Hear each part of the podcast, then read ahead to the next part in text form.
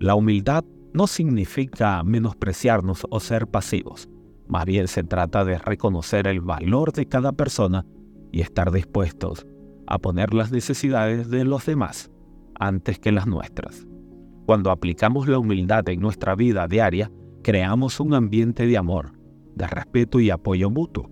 Así que, ¿cómo podemos practicar la humildad? Puede ser tan simple como escuchar a alguien con atención, ofrecer ayuda sin esperar recompensa o perdonar cuando nos han herido. La humildad nos permite ver más allá de nosotros mismos y conectarnos genuinamente con los demás.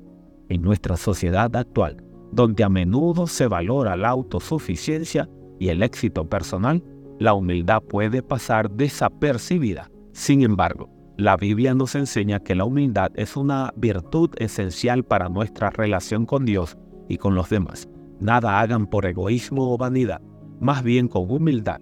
Consideren a los demás como superiores a ustedes mismos. Cada uno debe velar no solo por sus propios intereses, sino también por los intereses de los demás.